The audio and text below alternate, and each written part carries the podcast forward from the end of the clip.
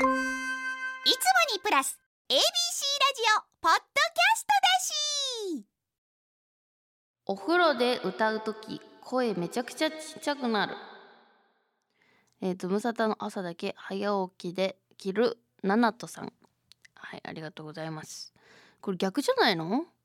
これお風呂歌う時ってなんか声大きい方が印象強いですけどね。私はお風呂めちゃくちゃ短いんで大体5分から10分ぐらいで上がるから一切歌ったことなんかないですけどなんかなんなんかさすごいこのラジオで名前挙げてる気がするけどさそのギャルの友達の八代奈々とかすごい大声で歌いますけどね。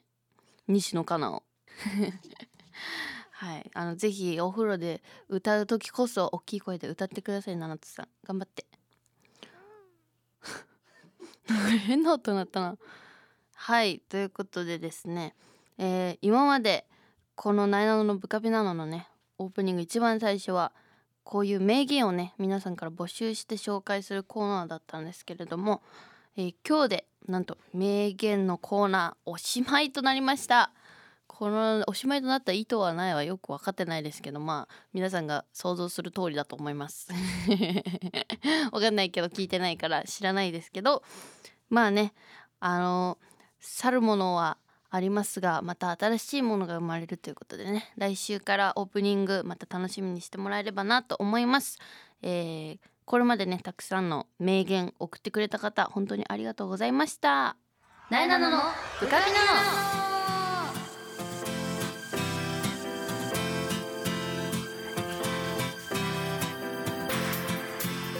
はい改めましてなえなのです。なえなののブカビなのこの番組は全国の部活生通称ブカビたちを全力で応援している YouTube チャンネルブカビのラジオ版。Z 世代の最新トレンドを番組独自の視点でご紹介していきます。さあ11月に入って一番最初の放送ですかね。違いますね。11月寒そうだな放送日には。皆さんいかがお過ごしですか？最近すごい快楽を覚えたんですよ私。あのおでん出始めたじゃないですかコンビニの。コンビニでおでんを買って仕事の帰り道とかにちょっと外で寒いめちゃくちゃ寒い中あったかいおでんを食べるとすごい気持ちいいっていうことに気づいたので是非下校帰りとかねあの自然を汚さない程度にあのぜひ食べ歩いたりお外でね食べるっていうのをしてみてください。美味しいので。はい。ということで今回はですね新企画をお送りしていきます。題して「なえさんこれ知ってる?」えー、なえがまだ知らないことをリスナーさんに教えてもらおうという新コーナーでございます。事前にですねツイッターでお寿司をテーマにこれ知ってる？という情報を集めまして、えー、たくさん送っていただいたそうで大変ありがとうございます。えー、さらにですね千葉東京埼玉神奈川で展開されている回転寿司の寿司銚子丸さんの阿部さんにですねリモートでお寿司についていろいろ教えていただこうと思っております。阿部さんはお偉いさんです。お偉いさんと喋ります。ので気をつけて喋りたいと思います。ちょっと部下ピでリモートなんて初めてなんでね。だしなんか部長さん？お偉いさんらしいので失礼のないように。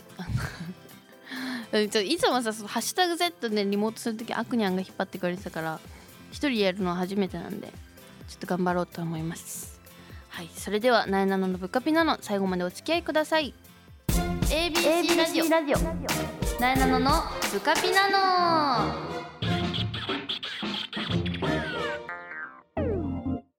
なえさんこれ知ってる？知らんよ。タイトルコール決まりましたね今。新コーナー。知らんよがつきました。はい、えー、新企画ということで苗が知らなそうなことをリスナーの皆さんに教えてもらおうという新コーナーです。ラジオって普通逆なんじゃないですかこれ。なんかラジオ聞いてたらなんかちょっとした豆知識ついちゃったみたいな感じじゃないの？ラジオって。逆だと思ったんですけどね、まあ、私がこうだから多分そうなったんですよねまあ。まあみんなのがねもしかしたら頭がいいかもしれないのは自分でもあの分かってるので。ぜひともないの。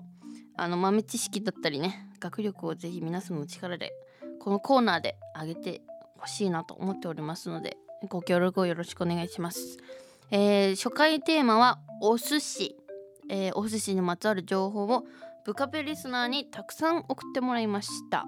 ありがとうございます。そう私誰が知らんとも誰が知らんとも 誰が知らずともえちょっとわかんないな。そうお寿司好きなんです。何が言いたかったんだろう。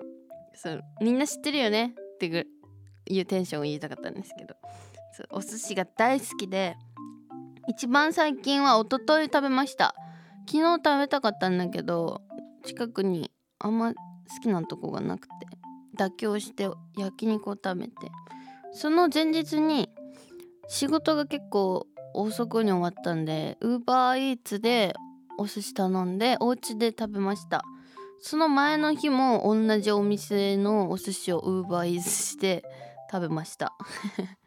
2日連続食べてたな。いまだに寿司好きはね全然続いております。ずっと食べてます。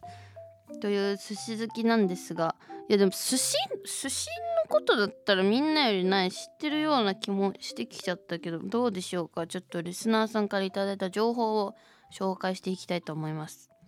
えー、サーモンが好きさんありがとうございます。えー、なえちゃんはお寿司のネギトロがなんでネギトロっていうか知ってますか？えネギトロはネギトロでしょ。ネギトロはマグロのトロで。上にネギが乗ってるからネギトロ。そのままじゃないんですか？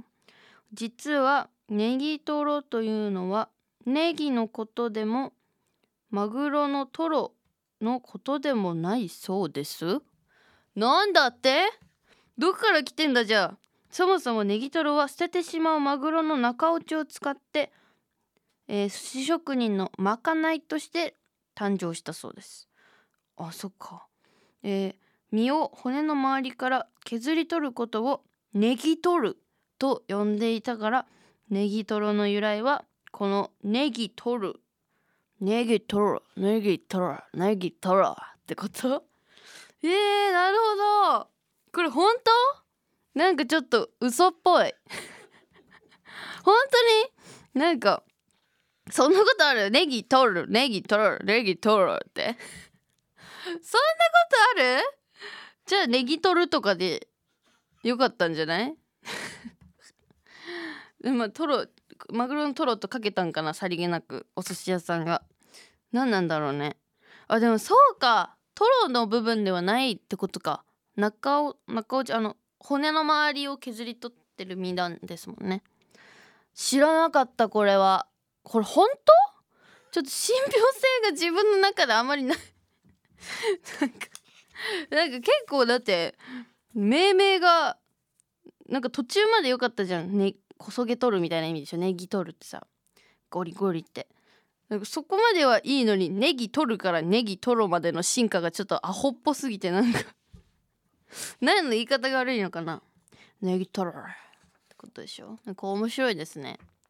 これいいな。ちょっと後で自分でも調べ調べたいなこれ。ちょっと。まだちょっと定かではないです苗の中で。ありがとうございます、えー続いて17歳女性食べっ子動物のゆうりさんありがとうございます。なえちゃんこんちくわ。こんちくわ。なえちゃん知ってる？えーお寿司はね今となっては一皿に2つ乗ってるけど屋台で初めて売られ始めた時は1つで提供されてたんだよ。昔のお寿司は1貫でおにぎり1個分くらいの大きさあったらしい。えー、だんだん食べやすくするために小さくして一皿に2貫乗るようになったんだって。うわこれ知らなかった。そんな YouTuber みたいなことやってたんですか？昔の寿司職人の方って。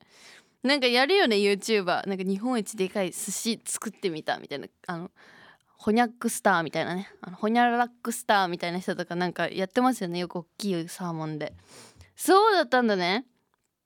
切って食べたりしてたのかな昔は。どうなんだろう。おにぎり1個分ってまあまあありますよね。なんか物価が安かったから大きく切れたとかってことなんですかね。何なんだろう。でもまあ確かに2貫の方がねおにぎり1個で来るより食べやすいですよね。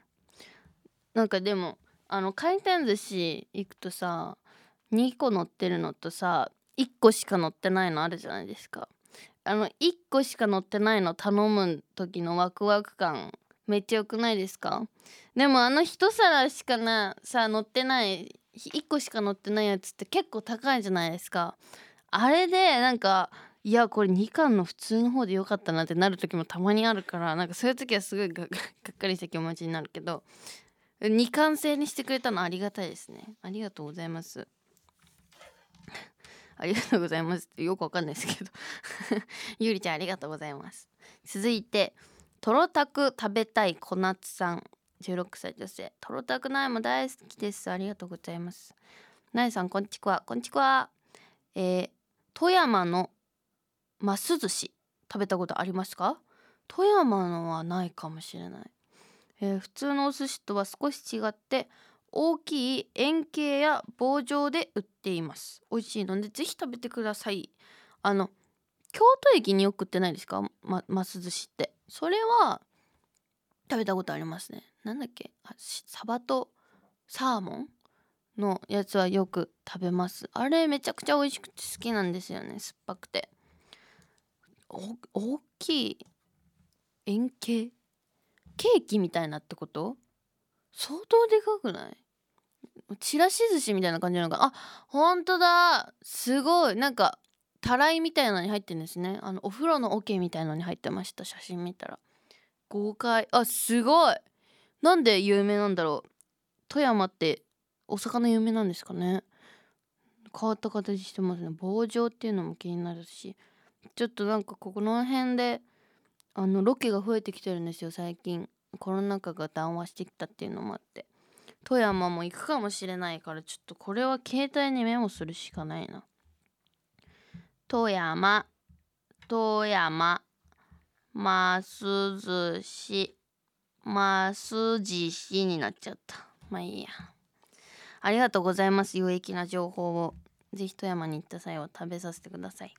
ということで皆さんお寿司情報ありがとうございました。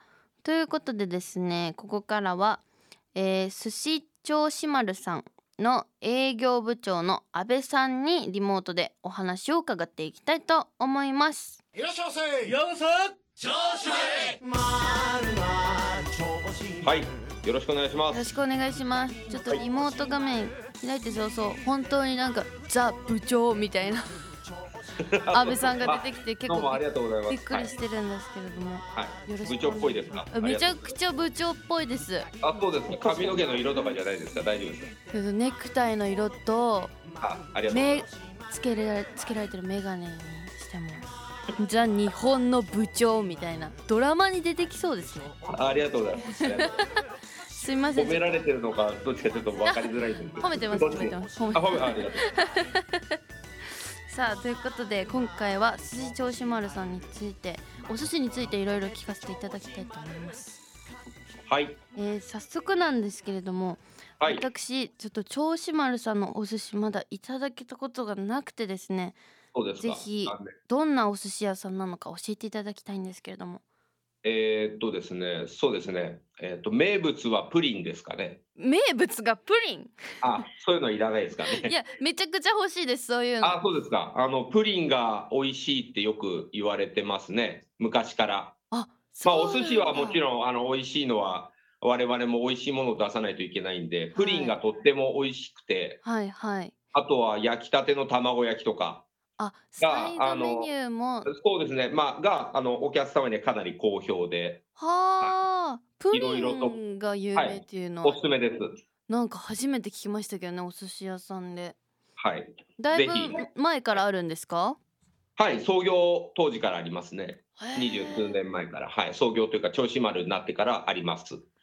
なんでプリンにしたんですかねこれは。あいやそれは別に そそそんなあれですけどもはい。あそこまで深読みはい。せずプリンにしたら人気になったってことですか？はい、プリンあのもう、はい、通常の、まあ、なんだふふ昔ながらのプリンっていうんですかね、ちょっと固めの、うーん。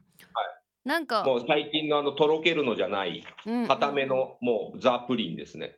なんかお寿司屋さんのイメージだとプリンより茶碗蒸しのイメージがあるんですけど。ああ、茶碗蒸しもおすすめですよ。あでも茶碗蒸しよりもプリンの方が売はい、れてるんです人気はありますね。あはい。そうなんだ。あの若い方も含めて、年配の方にもとっても人気があります。へえじゃあやっぱりお客さんの客層っていうのはファミリーファミリー層のそうそうですね、あのまあ、親子3世代っていうんですかね、はいもともと、まあ、お店をスタートした時のお客様が今、かなり、まあ、ご年配になられたっていうのもあるんで、うんうん。あの当時あの、小さいお子様連れてきたお父さん、お母さんが、今度はお孫さんを連れて来てくださるような、もうそれぐらいの年代というかですね、創業からはもう46年なんかで感慨深い。今ですはい、二十二十数年経ってますんで、そういったようなお店ですかね。へえなんかお店の雰囲気があの劇団？あ、ありがとうございます。の雰囲気があるっていう噂をあ聞いたんですけれども。あのはい、まあ、それをどこまでこう詳しく話せばいいかなと思ったんで、一応言っていいですか？あはいお願いします。まあ、もともとは、その今、なえなのさんがおっしゃったような、うん。その劇。劇場型の回転寿司ってお寿司屋さんを、うんうん。まあ、そのお客様にお寿司という商材を通じて、はいえーまあ、私たちですね、私たちが、えー劇場の劇団員っていうんですけども、はい。従業員じゃなくて劇団員といって、で、我々の劇をですね、お客様がお金を払って、はい。えー見に来てくださると。はでまあ、そのお客様をとにかくエンターテインメント、楽しませるのが一番のコンセプトではあります。なんか変わったお寿司屋さんですね。そうですね、ですので、あのお魚をこうさばいて、お客様の前でさばいたりとか、で、さばいたものを、お寿司を握って、お客様のとこにこう、えー販売、おすすめ販売しに行く、お盆に乗せておすすめ販売するとか、へあのそういうことを、まあ、それも、まあ、大きな声、まあ、今はコロナなんで、いろいろあります。うん。ママイクでこう店内放送しながら、おすすめをしたりするというのが、えーっと、我々の売りですね。銚子丸の売りの一つではあります。えへえ全然知らなかったです、なんかすごい賑わってそうですねじゃあありがとうございます。はい。そうなんだはい。ちょっとお寿司についてもいろいろ聞いていきたいんですけれども、はい、どうぞ。だいたい職人さんは一日に何貫ぐらいお寿司握ってるんですかね？えーっと、まあ、うん、そうですね。1000巻ぐらいですか千ね。貫平均ですよ。まあ、あの、平日と、うんうんまあ、週末はお客様の来来店数というか来客数も違うので、うんただ、多分1人当たりで平均すると1000巻、えぐらいですかねはい、1人当たりです。えー、手手疲れちゃいますね まあ、慣れ、慣れですよ。そっかもう職人さんだからあそうですね。まあ、それが仕事ですから、慣慣れちゃえばそんなに大変さはないです。お店、プリンが有名っておっしゃってましたけどお寿司だったら何が有名なんですか？お寿司ですと、まあ、やはり一番マグロですかね。やっぱまマグロは一番人気というか、マグロ全般が人気があるっていうんですかね。あの、大トロとか、うんうん。中トロとか、まあ、あの赤身とか、マグロはいろいろありますんで、あとはサーモン、オーロラサーモンっていうあの特別なというか、えーサーモン使ってるんですけど、これはもうちょうど日本に入って15年目なんですかね、この前も大きなこう、えーイベントがあったんですけど、まあ、それを15年前から我々がスタートから使わせていただいてるんで、はあ。これも、はい、ひとひあすごく人気です。オーロラサーモンっていう、あのノルウェーの。へえ名前が美味しそう。食べてみたい。あぜひぜひ。気になる。ちょっとさっきサーモンでちょっと話題議題が上がってたことがありましてはい。あの回転寿司っていうサーモンってめちゃくちゃ王道で大人気メニューじゃないですかはい。あの高い回らないお寿司屋さんに行くと、はいサーモンってあんまり出てこないイメージがあるんですけどあおっしゃる通りですね。そこのただ差は何があるんですかね？まあ、高いお寿司屋さんというと、ちょっとあれ、語弊があるかもしれませんけど、うんうんうん昔ながらのお寿司屋さんというのは、やはり、まあ、関東ですと江戸前、はいはい。まあ、東京湾の前の海で取れたものがメインですから、サーモンはとても取れませんので、海外のものですから、はあ。えーそこにこだわると、サーモンは使わないですよね。なるほど。取れないから単純に。そうです。江戸前の食材を使ったお寿司が関東の江戸前寿司と呼ばれるものなので、うん。えー、とただ、まあ、増えてはいますよ。使う、うん。あの企業さんは増えてはいると思いますけども、えーとまあ、高級なお寿司屋さんほど、やはりあまり使わないかもしれませんね。なるほどそんな真相があったんですね。はい、これ鮭っていう部類では取れないんですか？あもう、えーととえー、と北の方で取れます、北海道とか。それもあ東京の方では違うんですよ。まあ、あの今だと秋鮭っていうんですか、うんうんうんあ。のいくら、なえなのさんっていくら好きなんですよね、お好きなんですよね？はい大好物なんかでです。見ました。ありがとうございます。それの一番メインとなるのがうん白鮭っていう、今、今ちょうど上がってる鮭なんです、北海道の方で。超旬ってことですか？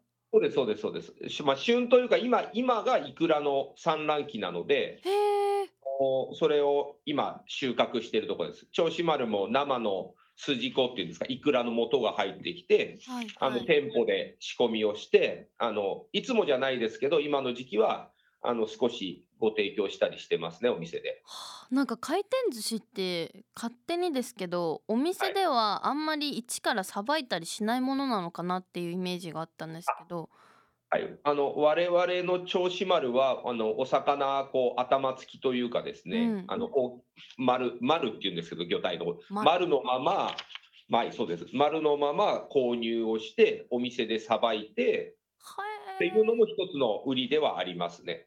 なんか鮮度とかもやっぱ違ってくるんですか？そうですね。はい。それが一番やはり鮮度がいい。手をへ触れば触るだけ鮮度落ちますんで、氷に入ったままのまんまお店に入ってそれをお店の人が日々日々さばくというのも一つの、ははい、売りなので。安倍さんはお魚さばけるんです？かさばけます。僕はあのもともと板あの板前さんですから、えー。板前さん板前ですから、こんなに部長っぽいのにですか？それ若い時もあったので。そうだったんですね。はい。失礼しなました。のでお寿司も握握れますしお魚もおろせます。人並みというかあのお寿司のい職人としてやってましたんでできます。大丈夫です。なるほど。ちなみになんか安倍さんが好きな銚子丸のお寿司とかはあるんですか？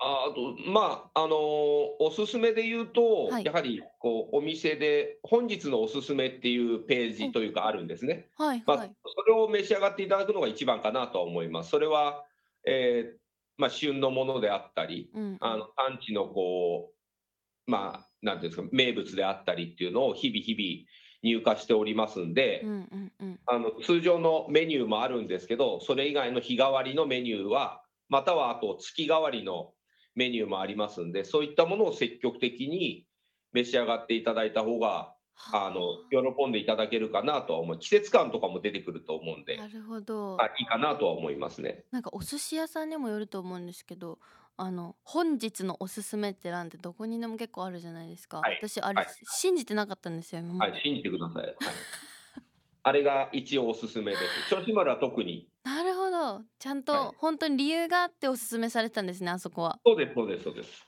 そうなんだ。それを食べなきゃいけないですね。はい、ぜひ。いやありがたい情報です。あはい。りがとうございます、ちょっと最後に私個人的に気になってることがあってですね、はい。まかないとかってお寿司屋回転寿司屋さんはあったりするんですか？えーっと、我々の銚子丸にはないです。あないまあ、ななない、ああの、えーっとですね、うちの場合はお寿司を、まあ、劇団員というか従業員ですと、うんうん。まあ、特別な価格で食べれるのが一つと、ああなるほど。あとは、あの、あら汁って、あの、魚の、えーっと、おろした後の頭とか、どうんうんいろいろこう絵とかを使ったお味噌汁があるんですね。はいで、これは、あの銚子丸の一つの売りでもあるんです。うん日々あのお魚を丸ごとおろしますんで、そこで出てきたうんうんあのお月にならない部分ですね。はいをこのあら汁といってお味噌汁を作ってるんで、はいはいでまあこれを、えー無料で召し上が食べれる。無料はい、かなり食べてくれる劇団員は多いと思いますね。なるほこれどあ一つの売りかもしれませんね。もう呼び名が劇団員って呼ばれてるんですねそうですね。はい。会社の中では劇団員ですね。まディズニーランドでいうダンサーさんとかキャストさんとあか？そうそうですね、キャストさん、そうそういうイメージです。ディズニーランドも我々はあのこうなんてベンチマークというか、そうなんだ目標にはしてますね。はないるほど研修もしたことあります、ディズニーまで行って。ええ向こうの方にこう研修の先生してもらってはあやったことがあります。過去ですけど。はい。すごいですね。ありがとうございます。はいということで最後に、えーはい寿司銚子丸さんからお知らせなどあればぜひよろしくお願いします。はい、えー、11月1日からですね、銚子丸の創業祭という46周年のですね、イベントを1ヶ月間開催するんです。はいはい。で、まあ、その時は、まあ、日頃の、お日頃からのお客様への感謝を込めて、お得な商品を多くご用意してお待ちしているんですが、いプラスですね、あの、サンリオさんのですね、ポムポムプリンというキャラクターとも、えー今回コラボさせていただいてですね、はいまあ、そういった、あの、特別なお皿がつくようなお土産の販売も、えーしております。数量限定なんですけども、しております。ですので、まあ、多くのお客様、通常から日頃からご利用いただいているお客様にも、えー初めての方にも一つの銚子丸を知っていただく、えー取り組みとしてですね、今回、えー開催いたします。ですので、ぜひとも、まあ、その他も年末に向かっておせちなどの販売もしてますんで、うん。えーよかったら、あのラジオをお聞きの方が気になったら、ホームページなど調べていただいたり、ツイッターであったり、いろいろやってますんで、それも調べていただければありがたいかなと思います。はい、はい。ありがとうございます。以上でということでお寿司について、寿司銚子丸の営業部長安倍さんにお話を伺いました。本日はありがとうございました。ありがとうございました。以上なえさんこれ知ってる？でした。ABC ラジオなえなののブカピナノ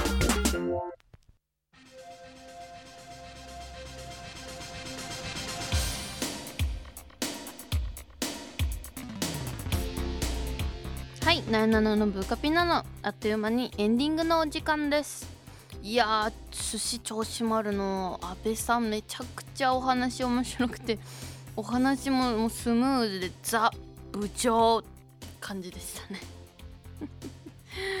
ちょっと皆さんもお寿司についてまた知識が増えたのではないでしょうか。はいということで、えー告知でございます。えー今度の日曜日11月13日にですね TGC ティーンに出演させていただきます。久しぶりの TGC teen なので皆さんぜひともライブ配信の方で見てくれたり来てくれたりしたら嬉しいです。よろしくお願いします。そして、えー、Netflix の「逃走中バトルロイヤル」が11月15日火曜日から配信スタートとなります。これはなかなかに見てほしいものになってますのでぜひぜひご覧ください。続いて「ズームインサタデー」に毎週土曜朝5時半から、えー出ております、えー8時まで生放送やってますのでぜひ早起きした方見てください。そして地上波部活ピーポー全力応援ぶっかぴが ABC テレビで毎週火曜深夜2時14分から放送しています。TVer と YouTube でもぶっかぴで見れますのでぜひとも見てください。そしてファースト写真集「なえとなえなの」公式 LINE スタンプなえさんが書いたスタンプも好評発売中です、えーかまぼっこの LINE スタンプの制作は全く進んでおりませんが、えー いつか出ることを願いましょう。ということでなえなののブカピナの来週も聞いてね。さよなら。